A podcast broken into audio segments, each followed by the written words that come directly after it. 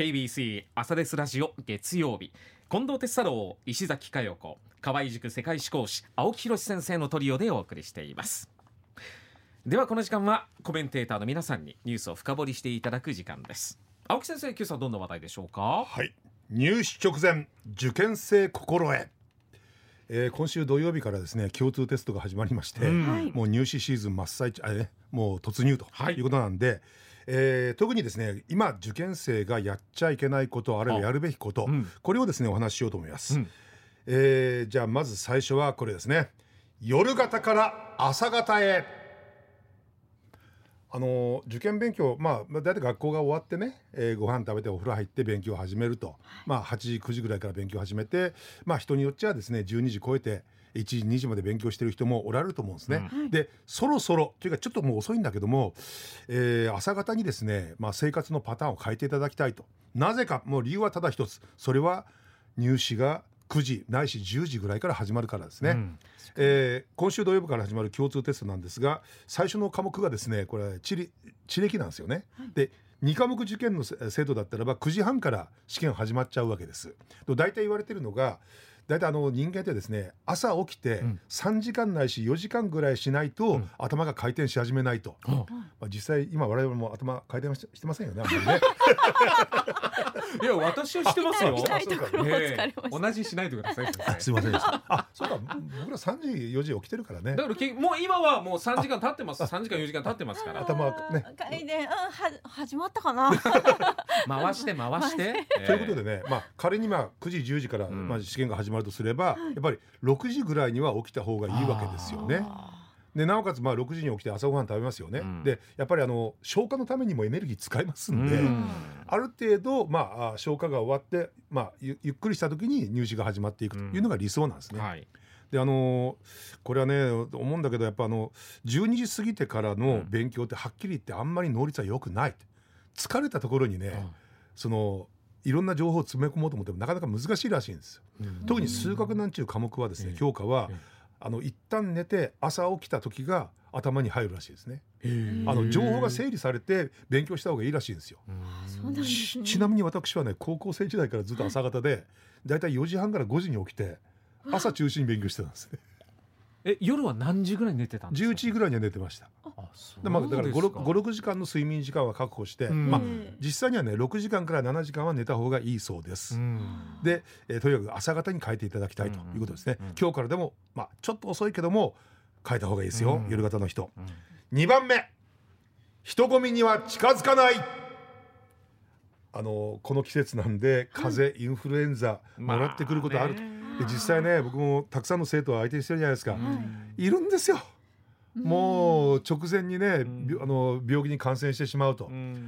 あこれ10年前やったかな。うちの福河合塾の福岡校で一番成績が良くて、うん、もう絶対東大の分一合格間違いなしっていうやつが、うん、どういう感染経路か分からないけどノロウイルスに感染しちゃって。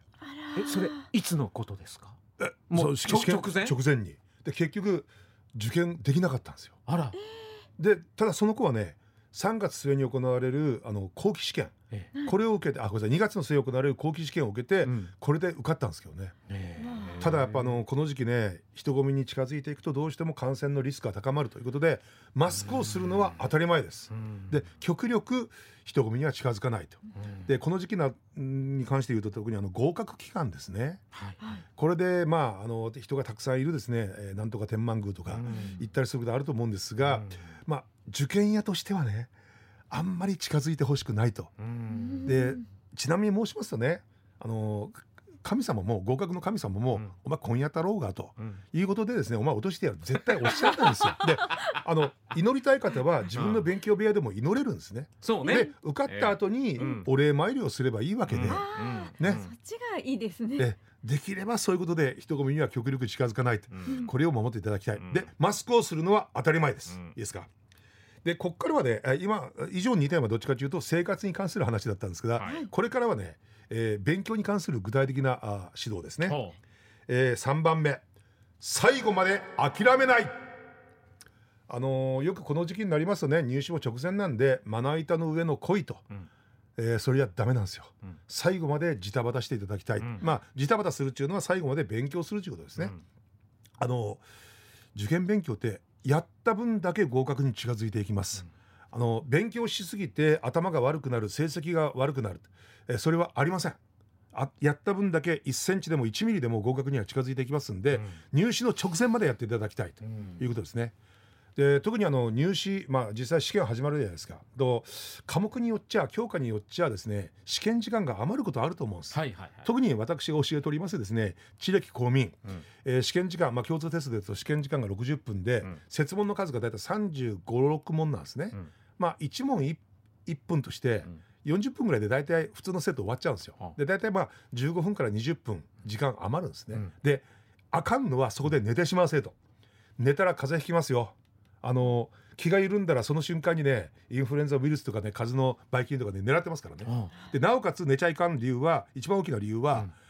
君たちの答案まず間違いなく満点じゃないんです、うん、まず間違いなく満点じゃない、うん、どっかに間違いがある、それを残りの15分なり20分なり緊張感を保ちながら見直すことによって、1点2点と積み上げていくと、これが大事なんですね、私も43年間予備校の教師やってます。1点差で落ちる生徒普通にいます。私の教えてる生徒でねこれ0.2点足らなくて東大に落ちたやつがいます。0.2点あの東大というのはね共通テストのあの点数が11分の1に圧縮されるんですよ。だから小数点以下が出てくるんですねで0.2点足りなくて落ちた生徒います。うわそれで人生変わりますから、はい、いやあのね人生は変わりません。人生変わらない。人生は変わらないです。受験ごときで人生変わってたまりもんですか？と私は思うんですけどね。あの大きな節目ではあるけども、あのなんていうかな人生と引き換えするような試験ではありませんので、あでまあついでなんで言っとくと。あのよく言いますよね。人生は1回だからあの、ね、やり直しが効かないと、これも大間違いで人生1回なんですよだから何遍でも間違ったと思ったらやり直せばいいわけですよ、仮に、まあ、受験で失敗したらやり直せばいいだけの話なんです、あのくれぐれも言ってきますけども命と引き換えするようなもんじゃありませんからね、たかだかね紙切れの試験なんですよ。そんなもんとね命と引き換えしたらもう絶対ダメですよね。もうがっくりするのはいいですよ。でも時々ねあの思い余ってしまう人もいないわけではないんで、うん、絶対それはダメですね、うん、そんなもんじゃないです、えー、ということで最後まで諦めないそしてもう一つ訴えたいのはですね絶対に穴を作らない。もう一度言いましょうかね。絶対に穴を作らない。ここ勉強してなかったな。ちゅうところは残さない。あのまあ、試験の実施までも近づいてるんでしっかり勉強することはできないにしても少なくとも見るぐらいはできるんですね。あの例えば教科書ありますよね。で教科書をひっくり返してみて妙に白い部分あるんですよね。手垢がついてないところ。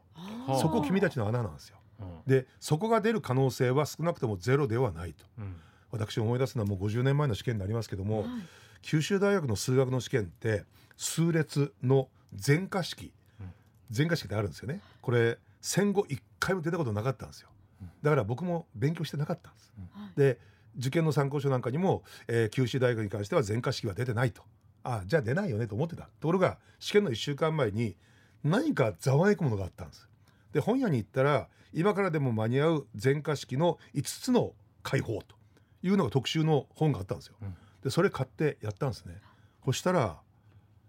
九州大学で戦後初めて全科式が出た。もうねやったと思う以上に背筋がゾーンとしてよかったと、対策やっとってよかったと。あとこれ5年前かなこれもう予備校教師になった後ですけども、うん、夜中にね夢見まして、うん、青木ってオーストラリアが出そうな気がするぞというお告げがあったんですよ。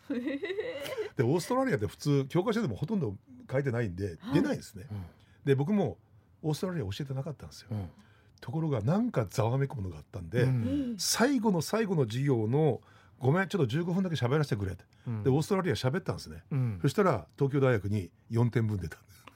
はあ